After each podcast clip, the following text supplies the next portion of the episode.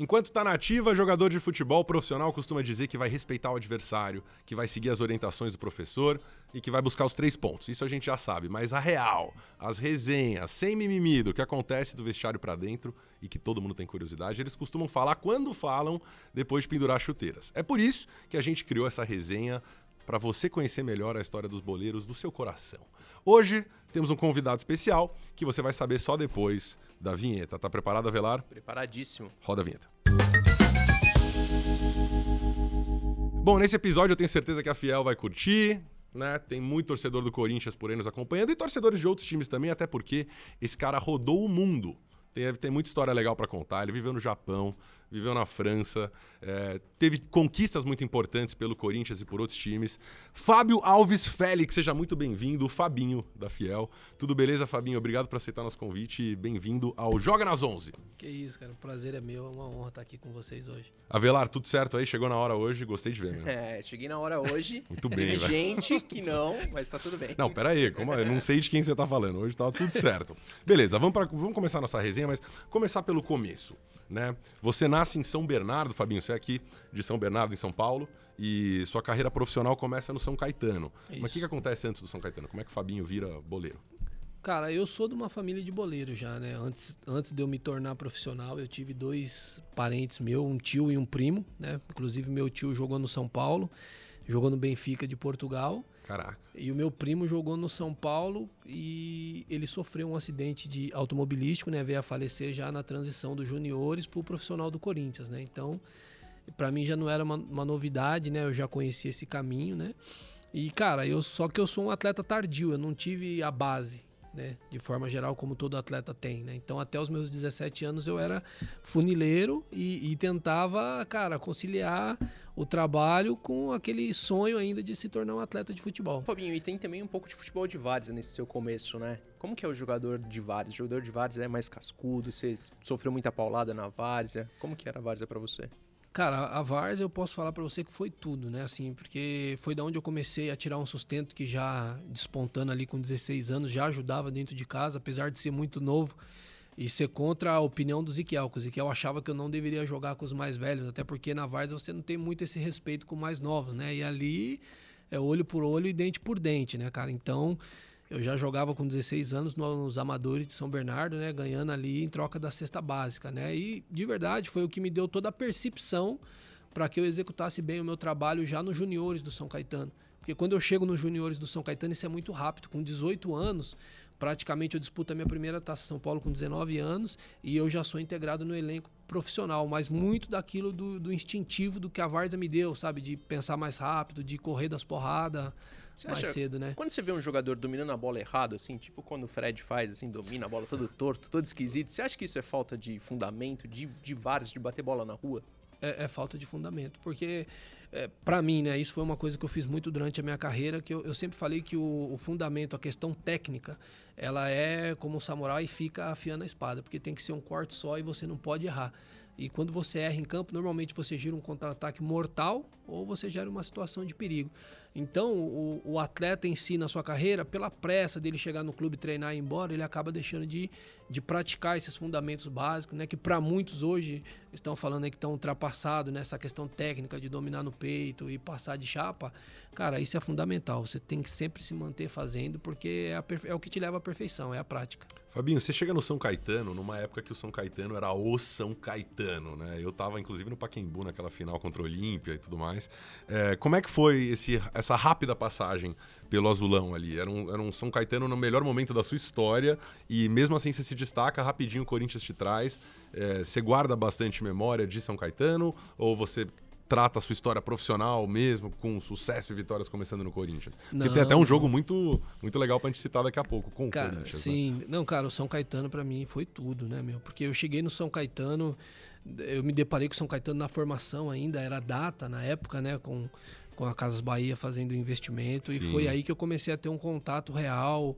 É, de você se preparar para isso, entendeu? Performance, de treinar, se alimentar, estudar à noite, entendeu? E eu peguei eu tenho para mim como os professores eternos foi os profissionais que eu que eu peguei no São Caetano ali, cara. Eu posso citar algum deles e peço perdão para quem eu esquecer aqui, cara, mas, cara, o Serginho, Daniel, Dininho, cara, Márcio Grijo, esses caras para mim assim, cara, pô, Ailton, Simão da Portuguesa, meu, eu lembro que na minha estreia o Simão ele foi fundamental para mim manter ali a pulsação zero, né, meu? Que eram os caras que me orientavam muito no treino, que brigavam muito por mim, se cobravam até quando eu tomava umas porradas mais pesadas. E foi assim, cara, foi o primeiro tudo, sabe? De, de, corrigir, de fazer isso, sabe? De você ver que, que tem profissionais se importando com você mesmo, com o seu cuidado, com a sua formação. Então eu trato São Caetano como o primordial, foi o passe assim que Acho que, o São Caetano até tinha uma cara de, cara de, mais profissional do que os outros clubes naquela época, né? Meio no, no, sentido do que depois o Atlético Paranaense veio fazer e aí os times vieram seguindo. Um time muito vencedor, né? É, o São Caetano começou assim com uma gestão, cara, bem bacana, bem diferente né, dos demais. Começou a trazer alguns jogadores que foram referências nos seus clubes. E esses jogadores ajudaram a transformar a cara do São Caetano, no caso do, do, Túlio, do Zinho, pô, do Leto. Né? O São Caetano teve um meia, cara, que ele sempre falava para mim que ele brigava muito com, com o Tele, que foi o Ailton, que era um meia que jogou no São Paulo, depois eu acho que Atlético Mineiro. Cara, eu vi o Ailton treinar assim, cara, era uma coisa absurda, assim, de, de, de qualidade técnica, sabe? De postura profissional, cara. Isso era isso que me motivava a querer ser igual a quem estava ali, entendeu? Vamos chegar mais perto do Corinthians, né? Você, é corintiano? Tem família corintiana? Tem time? Cara, já falou seu time? 90% da, da minha família é corintiana. Então você tinha um sonho, imagino, né? Cara, todo mundo é... tem, todo moleque tem de todo, jogar no time do coração, né? Todo sonho, cara. É porque a, a, influência do meu pai é doente. Meu pai era doente, corintiano, foi um dos maiores críticos da minha carreira. Ele sempre falava que eu não era um atleta profissional, né? Eu era lutador de qualquer coisa, menos, menos jogador de futebol. E eu lembro que o meu pai, ele ficava ouvindo o radinho ali com a gente, né? No jogo do Corinthians, né? Então, cara, a minha família toda, praticamente, é, embora eu tenha tios e, e, primo que jogou no São Paulo, mas a influência do Corinthians é, é, muito maior dentro da minha família. Então, como é que foi aquela partida contra o Corinthians? Acho que em 2001 que você. Aliás, logo antes da ida pro, Corin... pro Corinthians, que você arrebenta com o jogo e depois dá de cara com a torcida. Você ia a pé para casa, né? No Anacleto. Cara, assim, é uma das melhores recordações assim que eu tenho, né? Porque eu lembro que eu subi no campo nesse dia, assim, eu vi o Gil, o Ricardinho e o Kleber do outro lado, assim, né? E, e você vê a referência daquilo que você sempre torceu, que você sempre acreditou, né, meu? E por mais que eu tenha muita gratidão pelo São Caetano, pela base que o São Caetano tinha me dado, eu queria estar ali. Porque eu vi os jogadores subindo para fazer o reconhecimento. Cara, eu, eu brigava com alguns São Paulinos, assim, da minha família. Acompanhei muito Corinthians, sabe? Na Copa, campeão da Copa do Brasil, campeão paulista campeão mundial. Então, assim, você quer estar tá ali. Então, assim, cara, foi um jogo para mim normal, mas tinha um, um gostinho de algo mais, entendeu? E eu lembro assim que eu tinha muita vergonha, porque toda hora tinha algum jogador de São Caetano fazendo alguma coisa por mim, ou me tirando do estádio, me levando até ali a casa dos atletas, que eu ainda morava na casa, né? E naquele dia eu queria ir embora. Eu lembro que foi um jogo de sábado à tarde, eu queria ir embora, eu queria ir embora, mas eu precisava atravessar a cidade de São Caetano, praticamente, para poder pegar um ônibus. E aí acabou o jogo, eu esperei um jogador sair, porque o jogador morava pro centro, ao lado contrário de onde eu tinha que ir. Esperei sair, assim, a maioria, né? E aí quando eu fui embora, eu, eu não escutava a torcida. Eu queria sair, tava de agasalho ainda vestido. E eu lembro que quando o segurança ele abre um, um portão para mim, eu saio no meio da Gaviões. E pior que ele abre o portão, me coloca para fora e, e, fecha. Entendeu? Valeu, aí não dá, não dava nem, pra, não dá nem para voltar para trás, cara. Aí eu falei, cara, eu já tô aqui mesmo meteu o pé, meu. E, e aí eu fui. Cara? cara? eu fui passando no meio, eles foi abrindo, cara. Pô, e fui embora. E, e, eu lembro, cara, que nesse dia eu andei muito, né, meu? E o que me marcou que eu acho que por causa dessa caminhada eu ganhei um carro. Foi por, por isso foi mesmo por isso, cara, é verdade, então, que você ganhou um carro é, da diretoria. Bonito, né? Porque eu, eu andei do eu andei do estádio Anacleto Campanella, eu andei, eu acho que cerca de 2 quilômetros até onde passava o meu ônibus, uniformizado. E esse ponto era perto de um cemitério. Eu não gostava muito de ficar de costa, era meio escuro. O ônibus demorou uma barbaridade. Eu andei mais 3 quilômetros depois de jogar 90 minutos para poder pegar um ônibus só. E aí, quando eu vejo meu ônibus chegando, que eu vou atravessar, me passa o diretor de São Caetano, né, que veio a falecer, acho que em 2011, o Batata. Ele me viu correndo com o agasalho, começou a buzinar. E eu fui embora para não perder o ônibus, né? E eu lembro que no domingo eles me ligam, né? Perguntam, pô, você foi embora de ônibus? Eu falei, cara, fui embora de ônibus, não tem carro, embora, né, meu? É. E aí, dois dias depois, eles me levam no estacionamento, falam: Ó, oh, esse aqui é teu carro, tá aqui tua chave. Agora você vai pra autoescola, que esse carro só sai aqui do estacionamento depois que, que você tirar a sua carta, cara. Pô, então é uma história que você acaba guardando além do futebol, né? No coração ali do, da direção de São Caetano. Cara, eu, eu, eu, guardo, sim. O São Caetano me proporcionou um, um carro que para mim não foi o mais importante, que depois do carro me gerou uma confusão para mim ganhar uma casa. É, então, você quis trocar o carro por uma casa. O que, aconteceu? não- Qual que é a história real? Cara, assim, é, eu tava na base do São Caetano, depois tive a projeção pro profissional, mas eu não tinha ainda tido a oportunidade de mudar de vida. Então os caras pegam e me dão um carro. E aí eu chego depois, né, pro Carlinhos, queria mandar um abraço pro Carlinhos japonês aí, que foi um cara que me ajudou muito também na minha formação, seu Carlos Eike Batista. E eu chego pros caras e falo, cara, não quero esse carro.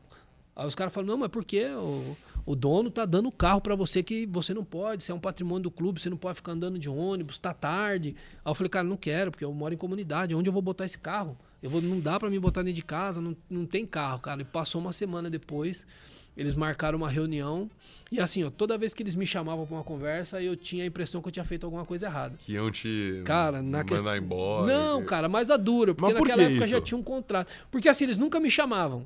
Ente- Assim, eu sempre compus o elenco, Mas treinava no colégio era bastante. assim? Quando te chamavam na direção, era porque Cara, no- besteira? quando chamava era, porque assim, Você ó, tinha um eu- histórico. eu tinha um assim, histórico de- ruim. Que assim, ó, eu estudei, o meu colégio, a minha mãe era a faxineira do colégio, né? Minha mãe que varria as salas. Tá. E quando me chamava, era porque eu arrumava encrenca com alguém que jogou o papel no chão. E como eu ia com a Claro. minha mãe e varria a sala, quando os caras jogavam, eu falava, pega, porque quem vai ter que varrer sou eu. Lógico. E quando os caras não varriam, aí o pau cantava. Não, mas aí então eu tô com você. Aí a direção Aí tá da escola, certo. pelo amor de Deus, né? Nunca chamava. Quando chamava era um problema. E no São Caetano, quando eles foram me dar um carro, eles me chamaram. Eu falei, ué, mas nunca. Será que eu fiz alguma coisa errada? Aí sentei lá, fiquei igual criança esperando. Esperei uma hora, ali, putz, então. pensando qual que era nada.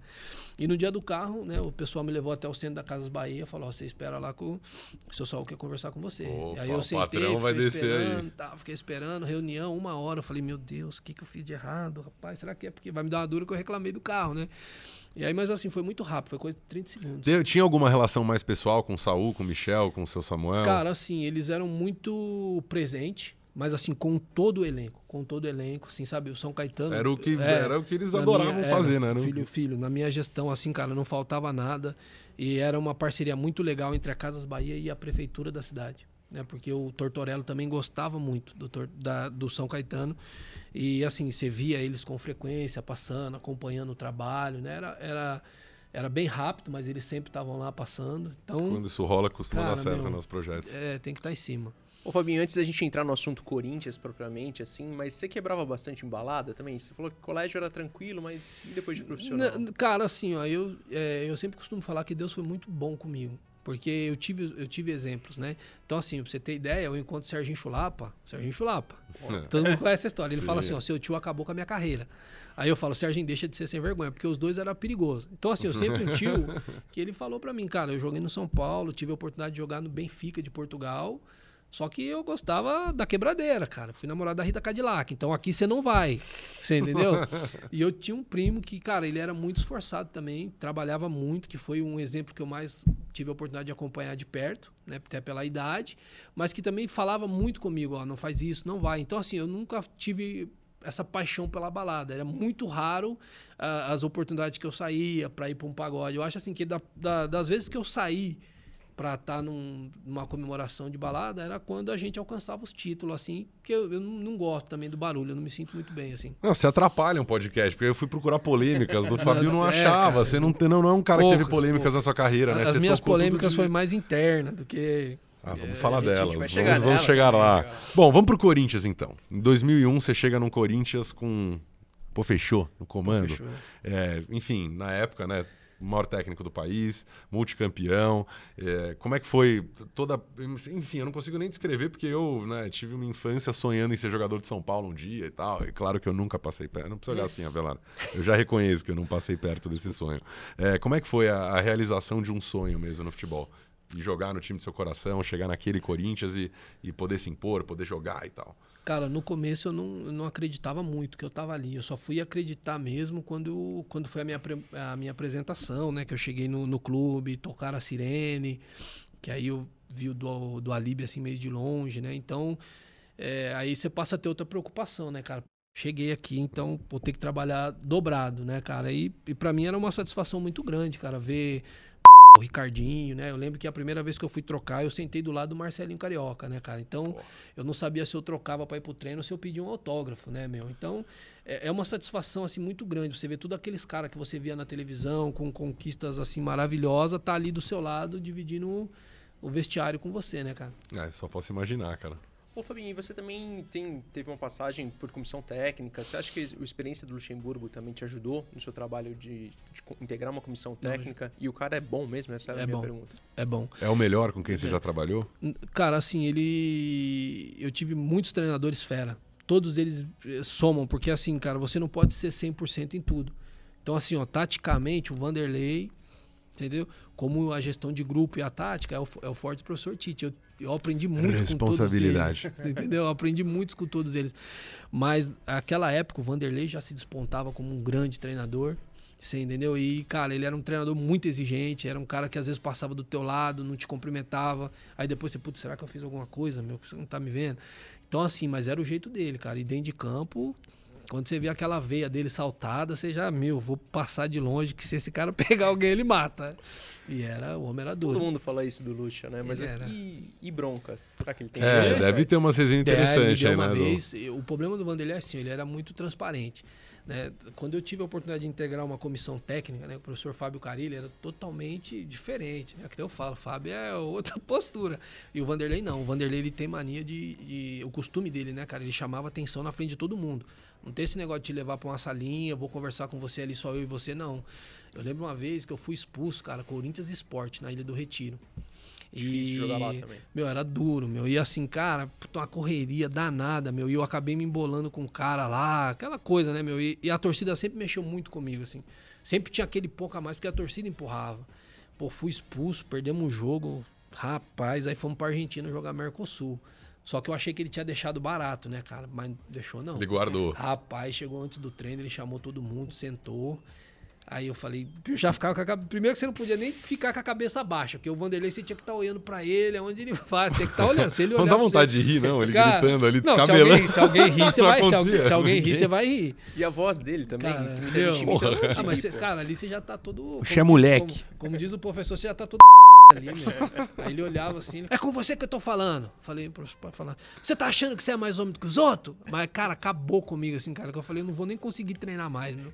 Mas, assim, são aquelas duras, cara, que te, te traz uma experiência que você não tem, você aprende a controlar mais teu fogo também, entendeu? E assim, cara, o que me despertou, o Vanderlei ele foi fundamental eh, nessa minha questão tática, porque a minha posição ela sempre foi muito específica. Então, assim, cara, toda hora eu tava falando com ele, toda hora a gente via o jogo de trás. E, assim, era muito bom porque era um treinador que ele exigia a questão dos posicionamento dele e era um cara à frente do, do tempo dele, pelo menos do que eu acompanhei com ele. Mas ele sempre te dava liberdade para você expor sua a opinião e você corrigir. Porque por mais que ele tá vindo de fora, é você que tá sentindo aqui de dentro. Entendeu? E às vezes também a gente conversava lá com a zagueirada, falava, meu, vamos mudar, senão ela vai tomar um monte que o homem tá vendo outro jogo. e tinha essa liberdade ali Cara, de campo. Ah, de... vamos mudar. É melhor a gente empatar ou ganhar do que perder.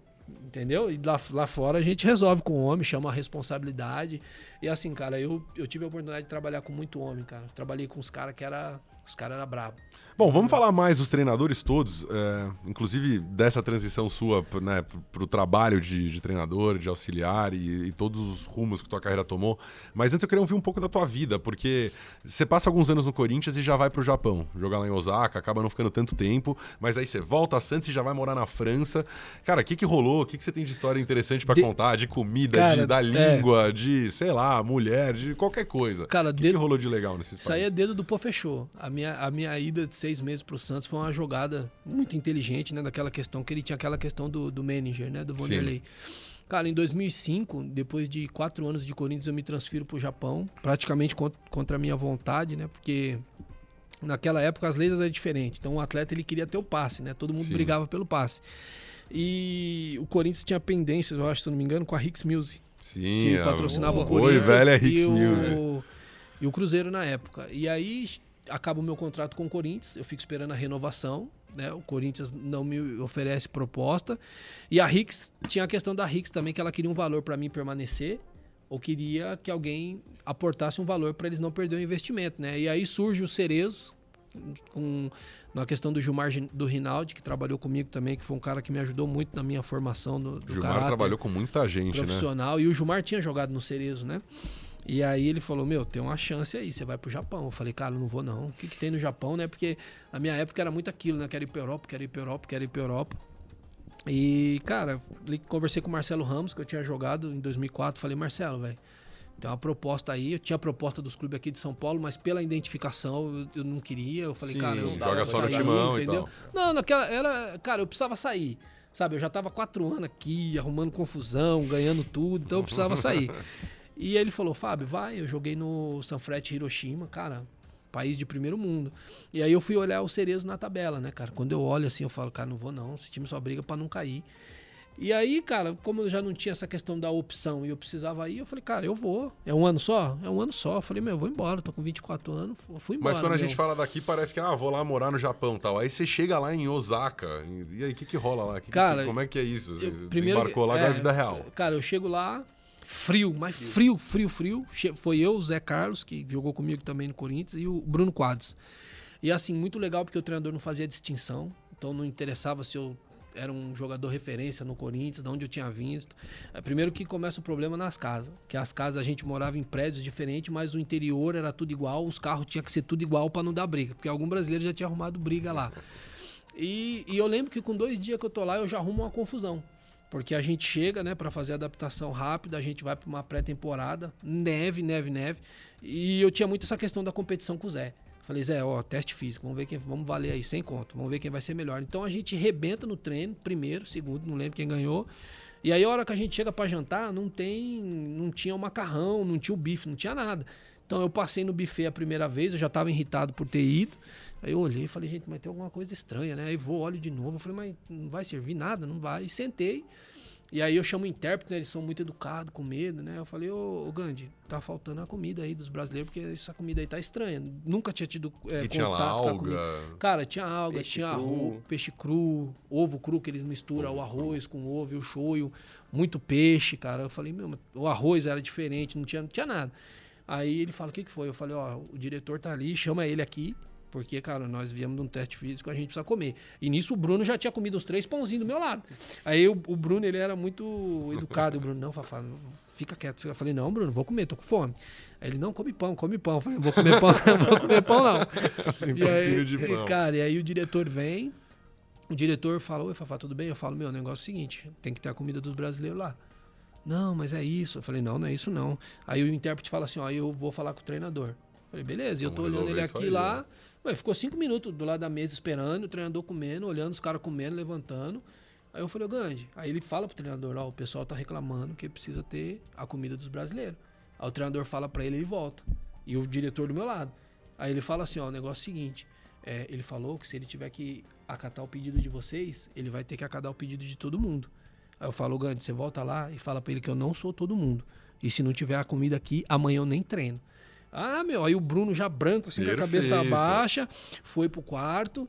Cara, chegou no quarto, o diretor falou: ah, não, a gente entende agora, pode deixar que a gente vai resolver. resolver. No outro dia o Gilmar ligou, falou: não, Fafá, paciência, eles vão se adequar, ficar tranquilo.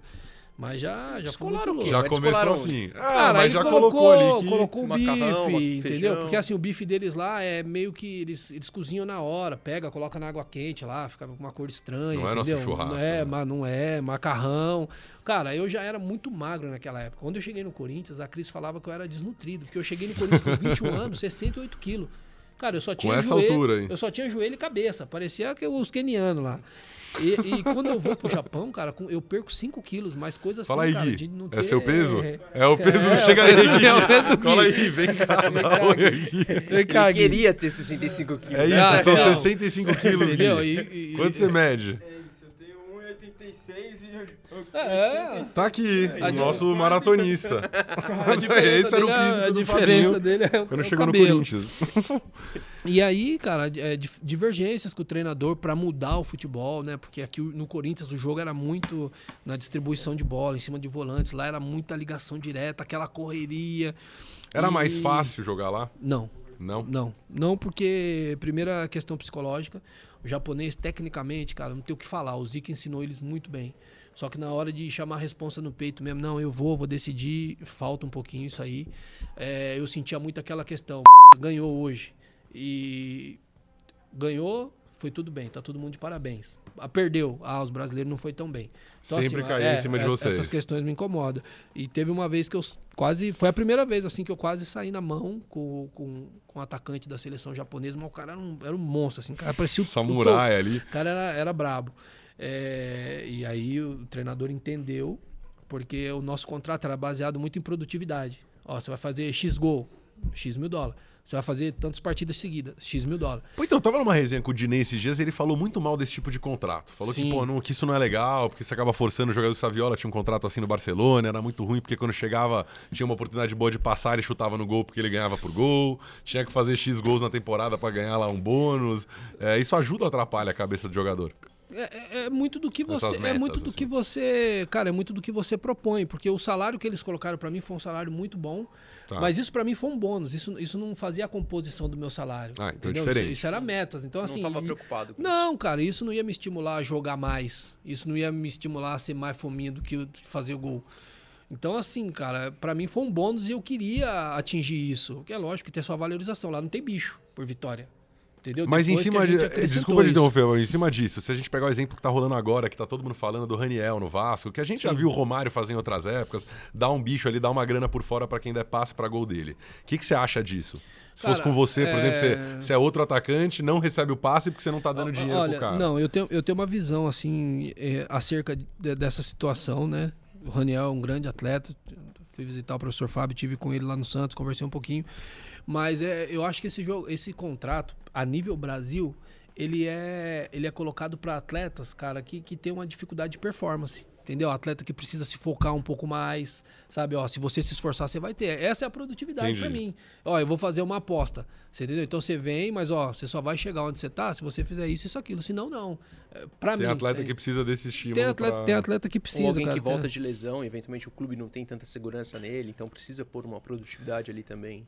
Eu acho que é- eu acho que não no caso da lesão, cara, mas eu acho que eu sou um jogador que tem, tem uma dificuldade de compromisso. Você entendeu? De você entender que você é atleta profissional. Você se se perde um pouquinho como- na noite, você falta um pouquinho daquele tato.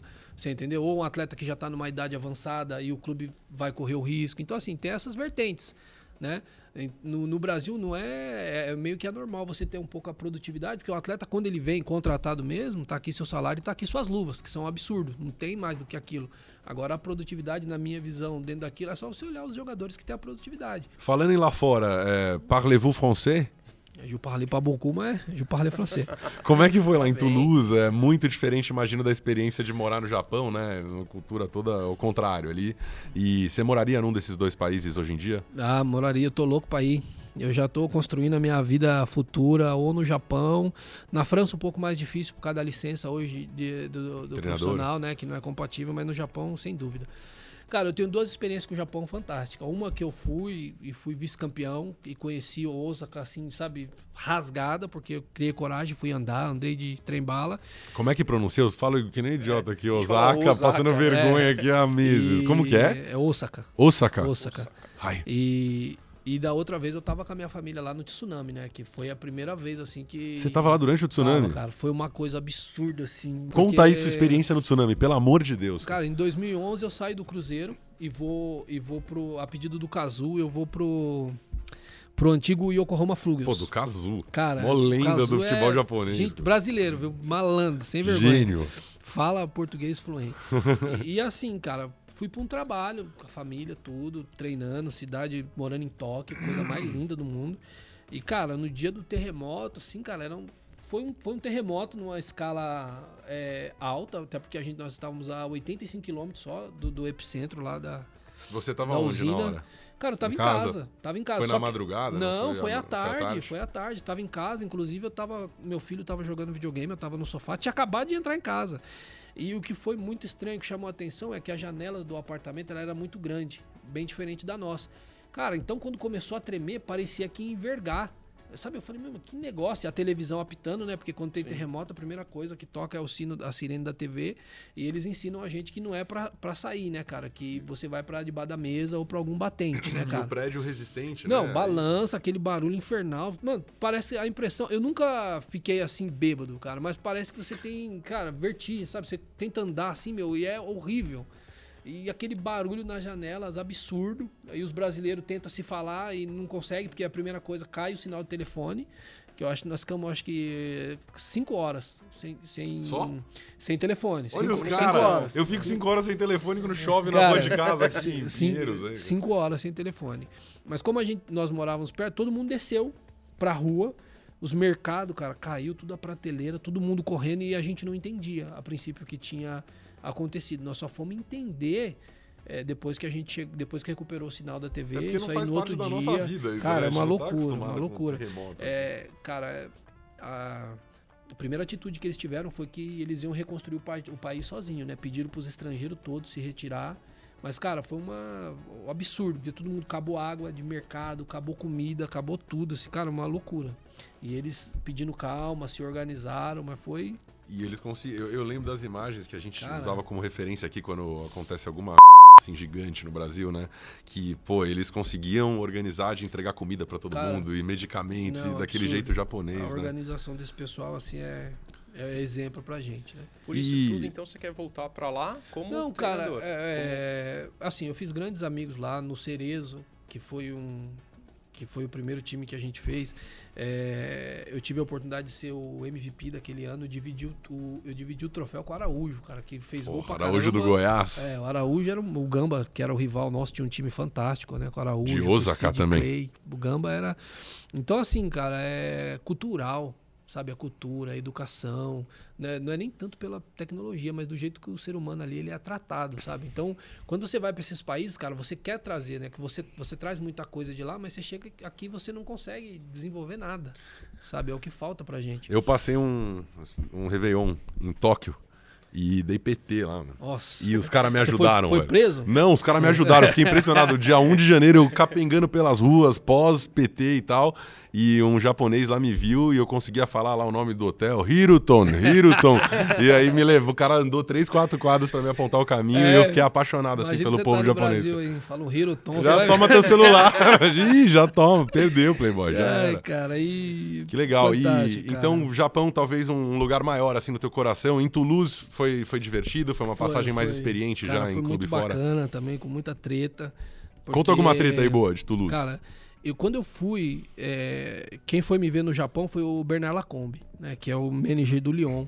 Então a ideia era ir pro Lyon e jogar, se estabilizar. Só que você chega no Lyon, cara, você tem super brasileiros lá que estão adaptados, né? os caras ganham tudo. Juninho. Aí, pô, aí você olha, né, cara, você fala, meu, não vou ficar esperando, meu, já fui pro Japão, vou pra uma outra alternativa aí. E aí me aparece o Toulouse como uma alternativa. Olho na tabela também, o Toulouse décimo Brigando pra não quarto, eu cair falo, ali. meu Deus do céu.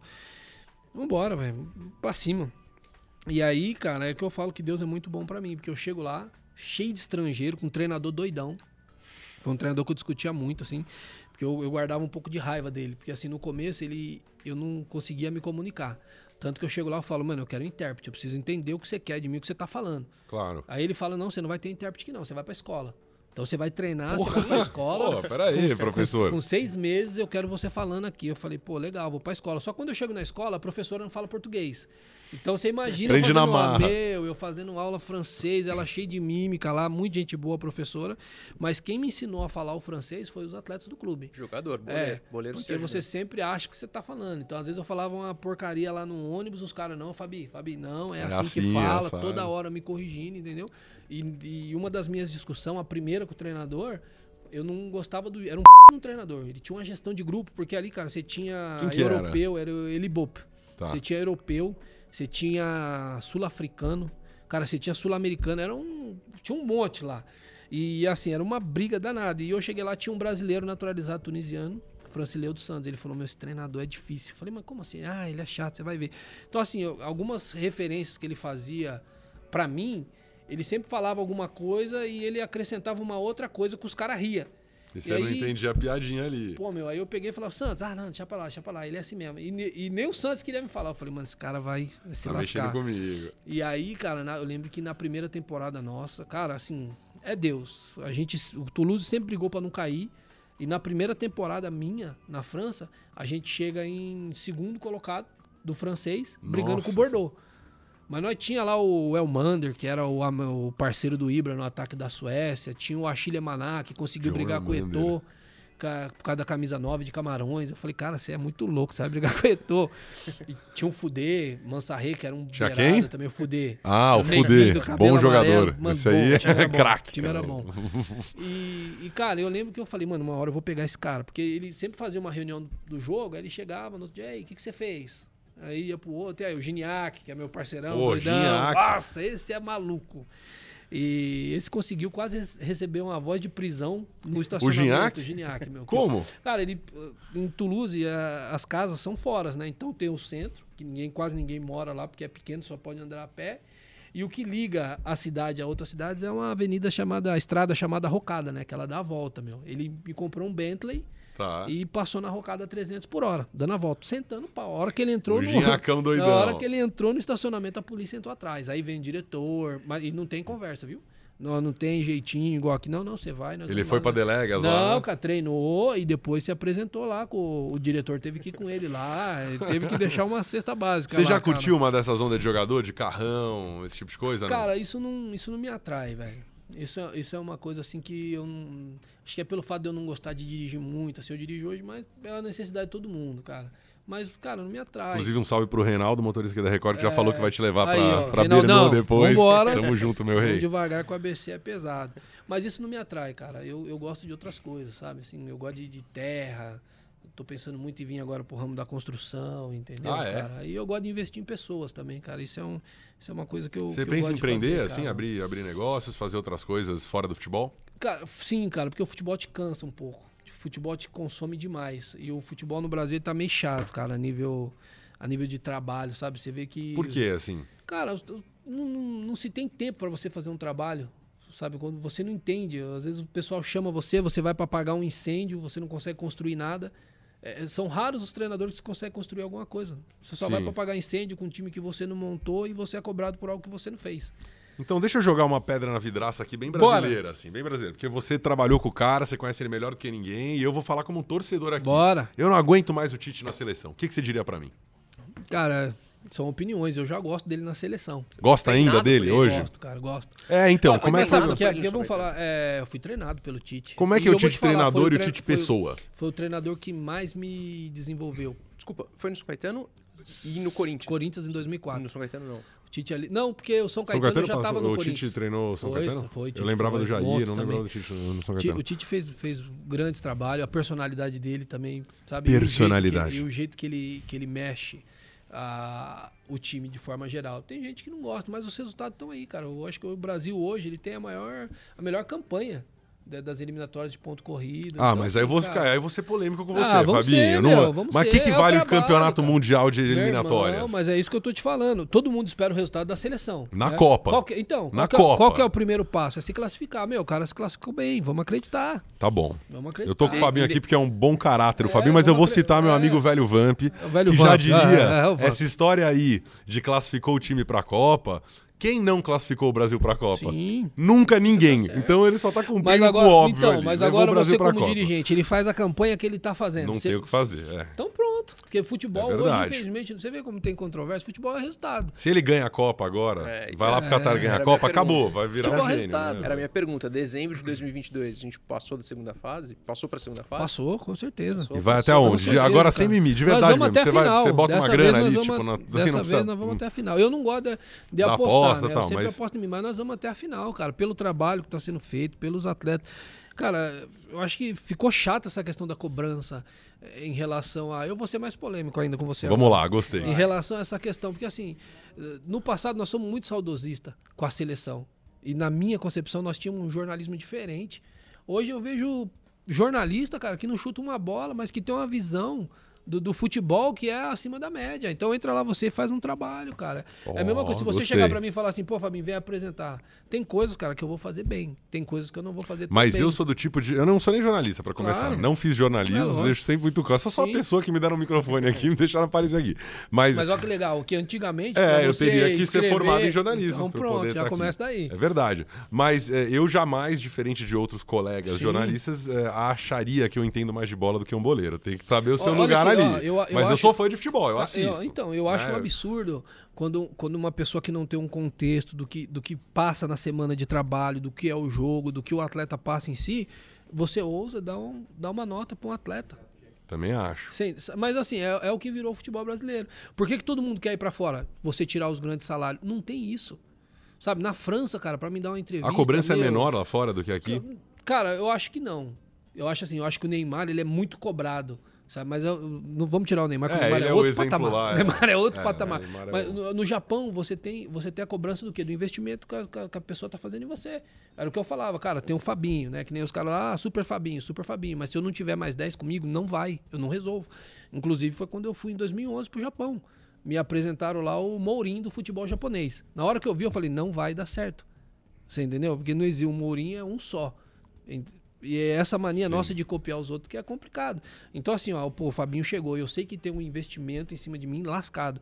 Então, cara, se eu não tiver ajuda, eu não vou ganhar. Então, pra você, tem muito jornalista corneteiro aí que não entende de bola. não, cara, não é que não entende. Não quero pôr é- palavras aqui é, na sua boca, não, mas não é, não é questão de aqui não entende. Eu acho que você pode, você pode colocar a sua opinião daquilo que você acha, daquilo que você acha, mas na realidade, cara, é outra coisa. E eu vejo, eu, como assim, eu não me dou o direito de analisar um cara que às vezes não é nem jornalista, mas tá ali apresentando um programa, apresenta bem. Eu sei que eu não vou ter a capacidade de apresentar como ele. Sim. Você entendeu? Por isso que eu não me dou o direito de julgar. O brasileiro acha que é técnico, É, né? mas Todo então, mundo mas- acha que poderia armar um time. mas a gente isso- acha. mas- você mas- não acha, Velar, que você poderia Muito, armar uma seleção? Eu tenho mas, certeza. mas isso poderia. foi desde sempre. É. Mas eu acho que as críticas do, do passado, elas não eram tão pesadas, ou talvez até é- eram, mas elas não tinham tanta influência como elas têm hoje. Por causa da, da- da- as redes sociais potencializam muito isso. É verdade. Cara, eu vejo cada comentário um absurdo. E às vezes, cara, ultrapassa o limite, falta o respeito com o atleta, falta o respeito com o profissional, Tá lá. sabe? Gostei da sua, da sua resposta, Fabinho. Sobre o Tite ainda, Velar? Não, mais? Seleção? Seleção, seleção, Não, pode. rapidinho. pô, vamos lá, seleção, interessante. Seleção brasileira, Fabinho, você tem essa mentalidade muito vencedora, cara. Pra onde você passou, desde o São Caetano, Corinthians, França, Japão, você tem sempre essa mentalidade de vencedora. Olhando hoje em retrospectiva, não que tenha faltado, não vou dizer que tenha faltado, mas você queria um- uma seleção brasileira assim? Ah, cara, queria. Copa. Uma queria. Uma geração difícil, né? Pô, cara, eu, que- aí, aí que gostoso, né? Eu queria, mas eu tinha orgulho, às vezes, do, do profissional que tava no meu lugar. Porque eu olhava assim e falava, cara, esse cara é monstro. esse concorrência cara, era grande pô, também. meu, olha, olha, olha, olha a seleção 2002, olha a seleção 2006, cara, olha a seleção 2010. Cara, é, hoje... Se você assim, pegar a seleção de 2002, Você tá encaixa algum louco. jogador da seleção de hoje no time de 2002? Eu não consigo encaixar. Tô, tô só jogando pro alto aqui. Ah, Alguém tem cara. lugar no time titular? Eu sei que é difícil, porque você é boleiro também. Você sabe não, melhor que eu, eu. eu, acho- eu acho você que hoje, assim, eu treinador. acho que o Neymar... Porque o Neymar... né, Mas quem que sai pra entrar o Neymar daquele então, time aí, também? né, a gente não tem. um problema pro treinador. Vamos levar o homem lá. Aí o mas- Denilson. Você entendeu? Cara, que, pô, também eu era um um jogador, cara. Sabe? Então, assim, ó, e é até surreal, né? Você vê um Alex, cara, cara chato, técnico, Nossa, escreveu tem uma história na muito. Turquia. Você fala, cara, como é que o Alex não foi pra Djalminha, Copa? O pô. Mas então, o Alex dá entrevista e fala: pra mim nunca foi os melhores. Foi sempre os amigos do técnico, os queridinhos do professor. Você discorda dele nesse sentido? Não. Sempre foi mesmo. Todo mundo tem. Não- todo não- técnico não é, tem não seus é questão de, preferidos. Não né? é questão de dizer, ser. De ser é, como é que eu vou falar? Não é questão de ser preferido, não é questão de ser querido. O treinador ele tem autonomia pra levar Sim. quem ele quiser. E ele sabe que ele depende do resultado pra estar ali. Então o que, que ele faz? Tem aquele treinador, tem aquele atleta que o treinador ele gosta mais, que o perfil dele agrada mais. É meio. tenta comparar o Alex com o Ricardinho. É duas qualidades monstras. O Felipão teve que fazer a escolha dele, porque talvez o Ricardinho entregasse, entregasse um papel que talvez o Alex não conseguia entregar. Talvez tem- até fora de campo, de Não, repente. pode ser. Não sei, é que eu sou fã do Ricardinho duas, e do Alex. Não, Pra eu mim, nem esses dois, dois aí eu jogar bati meu time. dois. Então, assim, eu sei da qualidade que eu tô falando. Então, assim, cara, o treinador ele vai levar o que confia. Tem jogador, cara, que destoa, tem jogador que no seu clube é monstro, mas chega na seleção, ele não passa a confiança que o treinador quer. Tem jogador que você já chegava no jogo preparado pra dar no cara? E outros que você fala, ah, aqui eu respeito, tal, ou não tem tanto isso na bola? não Todo tinha- jogo é não, igual, não, tal. Não tinha respeito. É, assim, sempre teve um respeito absurdo com todos, mas tinha aquele que você sabia que você falava, mano, eu vou apertar, porque era um jogador que não gostava de contato. Então você falava assim, como tinha jogador também no caso vinha do te Ale- provocar pô, no caso também, né? do Alex, no caso do Kaká, tinha aquele que você, se você quanto mais você batia, mais ele vinha. Você, sabe, essa leitura você vai fazendo ao longo da vida. E, e aí do outro lado do balcão, você como, como treinador, como auxiliar, o jogador respeita o ex-boleiro mais do que ele respeita o professor? Da apenas? mesma maneira, como você É. falou do jornalista e tal, acho que Cara, faz sentido, assim, né? a, a sua história de vida, aquilo que você foi como atleta, conta muito. E, e eu tive a oportunidade de viver isso no Corinthians, ali de 16 até praticamente o início de 2020. Porque você tem a referência do que você fez. Não é que o, o ex-atleta ele não, ele não conhece de futebol, ele não sabe. E nós temos exemplo disso. Pô, o Parreira, eu trabalhei com o Osmar. O Osmar é muito louco. Cara muito inteligente, sabe? Tem uma leitura de vestiário, o cara trabalho, tem um tato. Você entendeu? É, é, eles precisam trazer essa equivalência, mas o cara que conhece, eu conheci a casa também. Então, assim, ó, você já, você já sente o respeito, não é qualquer pessoa que tá ali. Né? Não, você é um campeão no Corinthians, né? Não, não, é... que o, não que os que os atletas, não que os não que os ex, que os treinadores que não foram atletas não tenham os seus méritos, porque tem. Porque o futebol ele tá para quem estuda, o futebol ele tá para quem busca. A gente teve grandes atletas que não foram grandes treinadores. Você entendeu? Então, o futebol tá para quem busca. Antes da gente partir pro nosso quadro 1-2, onde você vai ter que responder perguntas difíceis sem mimimi, Ai, rapidamente e sem poder pensar nas questões, eu queria que você comentasse um pouquinho, acho que uma, uma das muitas conquistas, mas essa histórica para o torcedor corintiano do jeito que aconteceu em 2009, né? Vocês perdem o jogo da final da Copa do Brasil lá na Arena e no Pacaembu 2 a 0 é, Tuas memórias desse título, enfim, que leva o Timão a Libertadores e tudo que vem pela frente. Cara, é, desde 2008, cara, até a gente chegar ali que foi essa trajetória, toda a caminhada ela foi muito marcante pra gente, né? E quando o Ronaldo ele chega, potencializa isso com um time mais encorpado, entendeu? Com um time aguerrido. Então a gente Foi o maior com quem você jogou em todos os sentidos. Cara, olha que treta. Né? o maior, mas o joguei, maior, eu né? Joguei, eu joguei com o Ronaldo e joguei com o Rivaldo. É, é verdade, então, jogou com o assim, Rivaldo. Foram, foram dois monstros, mas o, a confiança que a gente tinha no, no Gordinho era absurda. Assim, de saber que a bola vai cair no pé dele, que ele vai criar uma situação. Se ele não criar uma situação, ele vai liberar um corredor para alguém, porque um Vão só, ter dois ali um de olho só nele. não dava né? conta, entendeu? Então era um time assim muito era um time muito preparado. Era um, e aquela convicção de que, meu, vai dar, vamos apertar que vai dar. Então, pô, era um time muito maduro e que estava pronto para essas conquistas. Você mantém contato com essa turma, com, com o Ronaldo, enfim, Cara, com colegas o Ronaldo hoje campeões? tá mais difícil. Eu encontrava, eu falava muito com o Ronaldo no começo que ele gostava do videogame, né? Então às vezes eu até entrava que a gente tinha uma galera boa, né? eu, Ronaldo. Que videogame? O que, que você jogava no cara, videogame? A gente jogava Winning Eleven, FIFA? Não, era Call of Duty, Call of Duty, é, COD. Os caras de tiro. O goleiro não gosta de jogo de, de Não. bola, É, de só a É, gente os gosta caras de os cara bola. gostam de dar tiro nos outros. Então assim, mas Montar o uma lan house com meus é, amigos. o futebol sempre te aproxima dessas coisas, até pelo meio, o fato de você estar no meio, você tá sempre falando, conversando, você se encontra em algum lugar. Então assim, eu falo com muita gente da minha época, cara, muita gente. E games também? Você joga alguma coisa Cara, ainda? hoje menos. Hoje bem menos. Eu entro quando eu preciso dar uma refletida lá, que aí eu vou jogar o GTA com meu filho, dou uns tiros a alguém também. GTA é bom pra caramba. Entrar É. lá e descer a lenha E- alguém. Mas assim, eu já não tô tanto mais no Call Duty, porque esses caras já estão mais no nível de profissional, de competição, entendeu? Os caras ficam meio bravos quando você entrega a paçoca. então, assim, eu não tô podendo mais. Mas, cara, indireto. Bom, vamos pro nosso 1-2. Bora! É, aqui a ideia é essa, você tem que. É 1-2. A gente Vambora. tocou, vou tocar e correr, você não, não, não dá pra pensar muito ali, né? 1-2. Olha lá, hein? Tá começando agora o nosso quadro 1-2 com Fabinho. Fabinho, qual jogador com quem você teve mais orgulho de jogar ao lado? Cara, Renato Abreu. Renato Abreu. Renato Abreu. Pela técnica ou por quê? Não, cara, porque a gente tinha uma convivência, uma parceria muito grande. Nós, nós concentramos junto todo o período de Corinthians, quatro anos. Eu tinha que dividir o quarto com esse cara de, de quarta, sexta e sábado. Então, é família mesmo, né? O irmão que eu, que eu fiz na bola.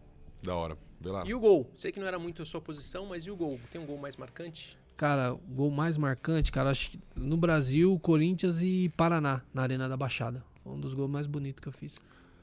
Jogador rival mais difícil de marcar, que você mais bateu. Que eu mais bati ou que eu tentei Os bater? dois, que você mais bateu e o mais difícil de marcar. Cara, o Kaká. Mais difícil de marcar? É, cara, pela explosão, pela força, entendeu? Pela qualidade técnica, era, era muito complicado. E quem que você mais bateu? Eu bati quase que em todo mundo. Fabinho, ao longo do nosso papo aqui, você falou bastante de treinadores. Eu queria saber qual foi o treinador que mais te inspirou na carreira.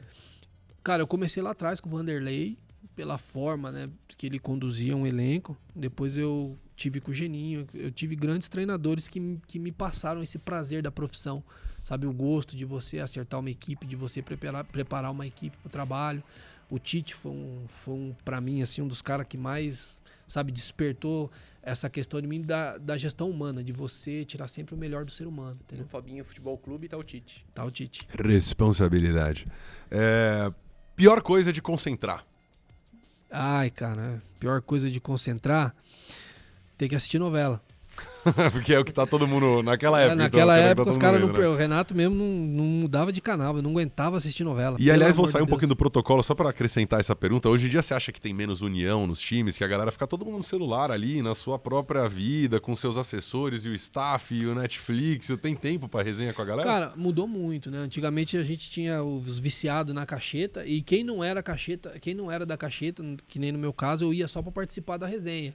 Hoje os atletas estão cada um mais no seu quarto, né? Por isso que na Europa o treinador ele ele Faz que- aquele jantar ele depois, faz o jantar né, e é ele que libera quando vai subir, que é, pro- que é justamente para os atletas ter esse tempo de interação com o outro, né? Senão você não vê. O cara chega, come, sobe, desce, come de novo, sobe. E aí não tem entrosamento. É, né? Não- tô só vendo nas refeições, é. falou. Fabinho, tem jogador que é chato pra concentrar, pra ser companheiro de quarto? Cara, pra mim teve um, que era o Jobson. Nossa, cara, o Jobson dava muito trabalho no Bahia. É, Professor Renê Simões que o diga. pô, no Bahia já era uma Meu, fase de né, é, recuperação do Jobson. Complicado, porque é um, é um jogador, cara, que um baita de um talento desperdiçado. E assim, faltava um pouco respeito, sabe, com, com- com o companheiro do quarto, está dormindo, baixar a televisão. Naquela época tinha um rádio ainda, está dormindo, tocava o rádio, o cara chegava tarde. Então, assim, cara, é um puta de um talento que, que foi desperdiçado por. É verdade, de- cara. O, o Jobson jogava tanta bola que os Jogava. caras ficavam dando chance pra ele, mesmo depois de tudo, Ah, velho. jogava. Davam outra e outra Era um e outra, né, que, cara? que resolvia. No Bahia eu lembro que, enfim, isso foge totalmente do caso, mas eu lembro de muitos casos assim dele pedir pra antecipar salário, porque o salário que tinha entrado já foi, e um monte de problema fora de campo, e entrava e metia gol e tal. E O, o extra-campo dele, cara, assim, É. às vezes ele tava concentrado, quieto, aí alguém, tipo, ligava pra ele de uma boate. O cara já, já ele já, Já era. mudava ali, transfigurava, era uma coisa assim absurda. É, bom, quando você parou de jogar, você ficou feliz, triste? Qual foi a sensação? Quando eu parei de jogar, eu fiquei depressivo, entrei em depressão. É mesmo? Entrei em depressão feia. Porque assim, garoto, quando eu eu no primeiro que eu, eu voltei pra encerrar no clube que eu achei que sempre tinha que tinha me aberto as portas, que eu passei minha carreira toda é, achando que eu devia algo pro São Caetano. Pro São e quando Caetano. eu volto, eu pego o São Caetano no pior momento, eu acho que já começando a descer essa ladeira com o jogador reunindo pra derrubar treinador, coisa que eu não convivia. E eu tava muito cansado daquilo, cara. E aí eu fiquei em casa achando que eu ia passar um ano sossegado, descansando. Deu três meses eu tava endoidando. E Sabe? depois, como é que você saiu dessa? Cara, eu, ah, eu lembro que eu fui fazer um. Eu fui fazer a minha primeira licença da CBF, né? Que aí eu peguei o prazer de novo de ter o contato com a bola, de vir para um mundo totalmente diferente do meu, que é você estudar, você, sabe, trazer a pranchetinha.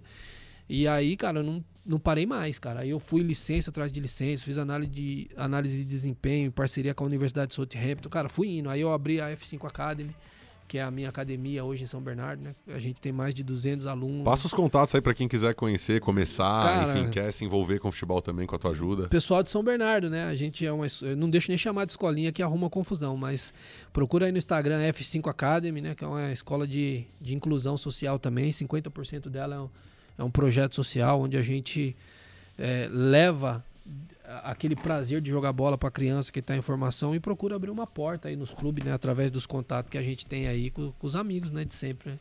Pô, muito legal a resenha com o Fabinho. Acho que antes da gente poder encerrar, né, Avelar, tem uma pergunta que é fundamental. O corintiano que tá acompanhando aqui a resenha, que gostou de rever o Fabinho. É, e aí, tem, quando é que você pensa em assumir o Corinthians, em virar Ah. treinador do, do timão? Deve estar nos teus planos cara. aí, imagino que, que profissionais, né? É, cara, momento. são, são planos futuros, né? Eu tive a oportunidade de viver ali, né, com, com o professor quatro, é, Fábio Carilli. E assim, cara, o Corinthians não é fácil, não. O, Corin- opa, o Corinthians, quando ele, quando ele lança alguém, lança bem, que foi o que aconteceu com o professor Fábio, que se preparou bem para isso, e para mim é um dos treinadores mais vitoriosos dessa geração que tá vindo agora. É, a carreira ela segue normal. E quando você entra num projeto que você não tá preparado para isso, Pode queimar é, tudo, né? Então, é, eu tô voltando agora, né, para os gramados, para iniciar minha carreira já de forma mais consolidada. É um projeto futuro, mas tá na mão de Deus aí, vamos ver. Muito bem, Avelar, algum, alguma última pergunta, algum comentário? Como que é o time do Fabinho? É, o time do Carilho, a gente...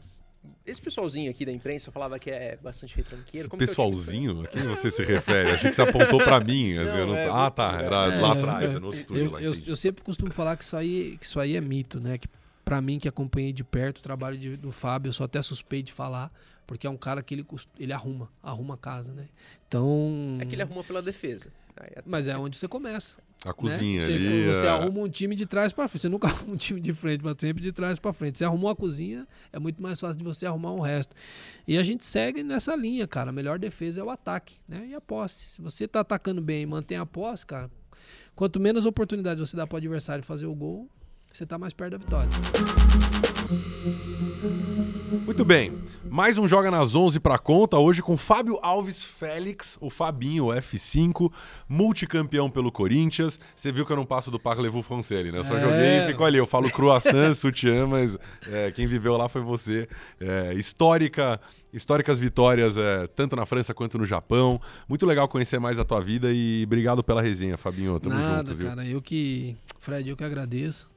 Agradeço pela oportunidade de estar aqui, contar um pouquinho da vida, né? Que as pessoas não conhecem isso mais a fundo, né? Então, cara, parabéns aí pelo programa. Torço muito para que vocês tenham muito sucesso e eu vou estar acompanhando os próximos companheiros que passar por aqui, né? Pra ver se alguém vai dar uma cornetada. Mas sempre dão. Galera, é isso aí. Sexta que vem, muito mais resenha, sem mimimi, aquele papo de bola bem legal. Se você quiser rever os episódios anteriores com o Miller, com o Chikungunya, o episódio com o Fabinho também, tudo disponível lá no R7 e no Play Plus. É nóis, até sexta que vem. Partiu.